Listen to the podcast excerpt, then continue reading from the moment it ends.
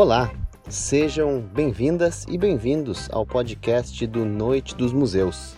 Por aqui, a gente conversa com especialistas, produtores culturais e artistas para aprofundar assuntos relacionados à arte. No episódio dessa semana, o podcast Entenda fala sobre a história do Brasil, ou as histórias do Brasil. Aproveitando o mês de abril, em que se lembra o momento em que os portugueses chegaram por aqui, conversamos com Clara Martínez Falcão, historiadora, mestranda em História na URGS com foco na área de História Indígena, e tratamos sobre alguns dos assuntos mais importantes da trajetória do Brasil.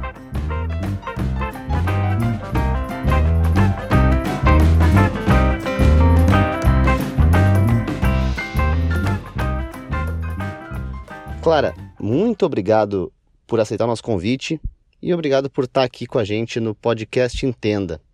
É, um dos grupos étnicos mais violentados no processo de formação do Brasil e também um dos menos abordados quando se fala nesse processo são os indígenas, os povos originários da nossa terra. Eu queria que tu começasse falando sobre a importância desses grupos na formação do Brasil, não só culturalmente, mas como mão de obra e como essa trajetória é violenta contra eles.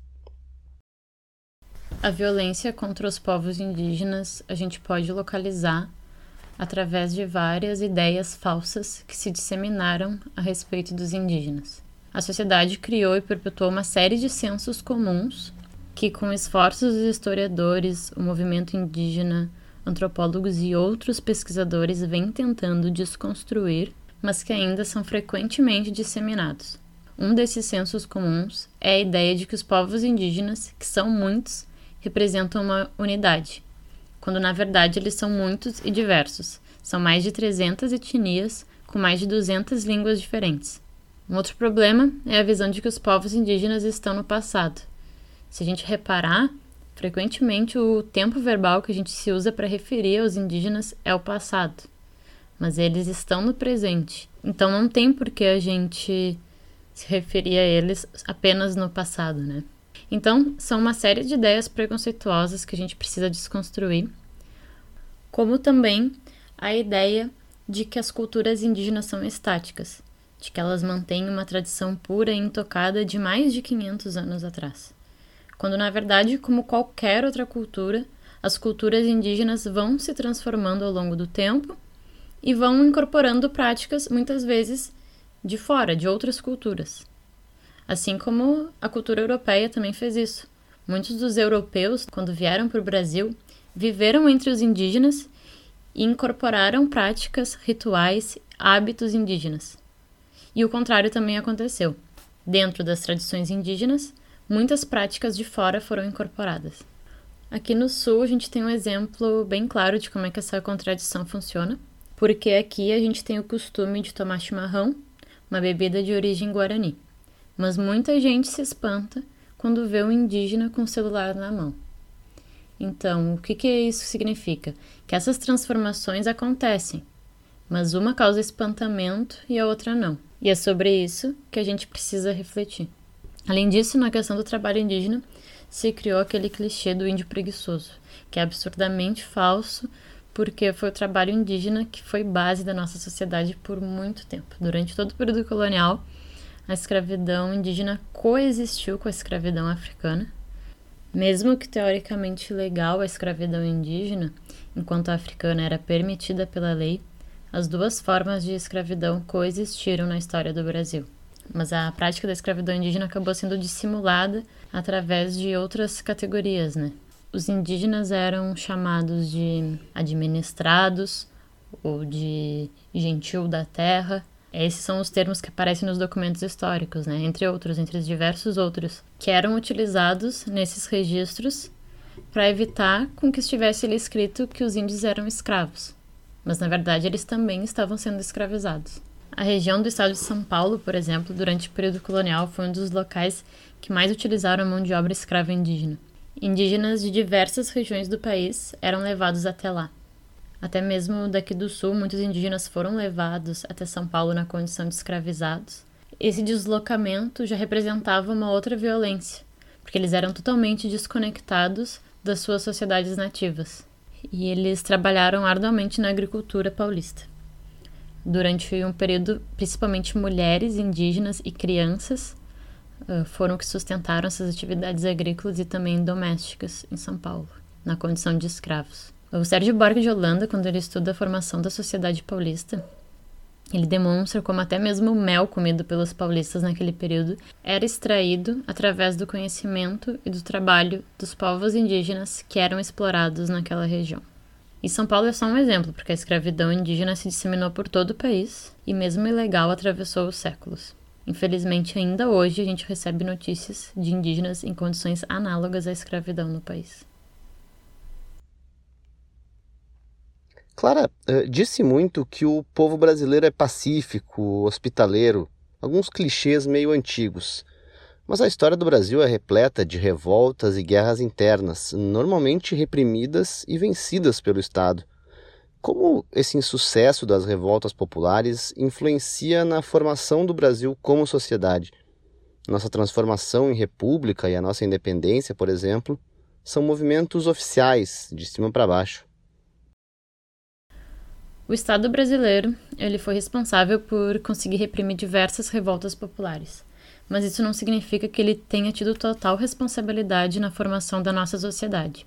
A gente tem que cuidar com essas interpretações que fazem uma análise de cima para baixo, para que elas não invisibilizem a atuação e a importância dos movimentos sociais e das camadas populares o movimento feminista, o movimento negro, o movimento indígena e a classe trabalhadora, através de suas organizações, nos trouxeram significativas vitórias. Exemplos disso são, por exemplo, a Constituinte de 87, que contou com a participação das lideranças indígenas graças às reivindicações do movimento indígena. Outro exemplo são as leis que estipulam a obrigatoriedade do ensino de história e cultura indígena, africana e afro-brasileira que são conquistas do movimento negro e do movimento indígena, assim como a lei de cotas é uma conquista do movimento negro. E outros exemplos são as diversas leis trabalhistas, que são frutos da organização e das reivindicações da classe trabalhadora. É verdade que as relações de poder entre esses sujeitos e o Estado é desigual, mas a gente tem que reconhecer a importância da organização dos movimentos sociais e refletir como a gente pode manter os direitos já conquistados por eles e expandi-los, conforme as necessidades atuais. Politicamente, o Brasil tem uma tradição autoritária muito forte, assim como outros países latinos, principalmente. De tempos em tempos, essa característica volta com força na nossa sociedade. Isso tem a ver com o nosso processo de formação ou é algo mais ou menos comum a outros países também? Eu acho que sim. A tradição autoritária do Brasil tem muito a ver com os processos históricos do país. Nós tivemos uma ditadura que durou mais de 20 anos e que foi extremamente autoritária, violenta e que desrespeitou de diversas formas os direitos humanos. Os crimes cometidos pelo Estado nesse período nunca foram devidamente reconhecidos e punidos. Enquanto outros países, como a Argentina, que também passou por uma ditadura militar semelhante à nossa, criaram políticas para tentar reparar as vítimas dessa situação, dessa violência e punir os torturadores. No Brasil é aceitável que um homem elogie em rede nacional um torturador, então enquanto esse tipo de situação for aceita, esse passado autoritário vai estar, de certa forma, presente e ameaçando os brasileiros. A frase mais batida sobre história é a de que o povo que não conhece a sua história está fadado a repeti-la. E isso soa quase ameaçador quando se trata de um povo que lê muito pouco e tem escolaridade baixa, como o brasileiro. Que lições tu acha que o Brasil já deveria ter aprendido e ainda não aprendeu? Eu acho muito engraçada essa frase de efeito que diz que a história se repete, porque a história não se repete. A gente pode repetir os erros, mas em situações diferentes. Então, se algo presente nos parece muito semelhante ao passado, é porque tem alguma coisa errada, porque o contexto agora é outro, a história também é outra, e os processos que nos trouxeram até aqui são outros, diferentes dos processos do passado. Até a nossa mentalidade é outra. Então, se a situação é muito semelhante, é porque alguma coisa a gente não aprendeu realmente, porque a situação é sempre outra. Então, de certa forma, a história não tem como se repetir, mas as situações se parecem porque a gente não aprende alguma coisa. E nesse sentido, Eu penso que tem diversas lições que o Brasil deveria ter aprendido, mas não aprendeu. Acho que a maioria delas perpassa por questões que eu comentei aqui antes, né? Desconstruir os sensos comuns, os preconceitos, reconhecer a importância dos movimentos sociais, expandir os direitos das populações indígenas, negras, das mulheres, da classe trabalhadora e a punição também dos crimes cometidos durante a ditadura militar. Mas todas essas questões que foram citadas nos levam para uma maior, que eu acho que é a maior lição que deveria ser aprendida de uma vez por todas pelo Brasil, que é a necessidade de valorizar, investir e respeitar a educação e a pesquisa no país, que são elas que nos oferecem o suporte para questionar todos esses outros aspectos e elaborar formas de transformar o presente. A gente encerra mais um episódio do podcast Entenda, agradecendo a historiadora Clara Martins Falcão e te convidando para visitar o nosso site www.noitedosmuseus.com.br e voltar aqui para mais um episódio na semana que vem. Abração, até lá!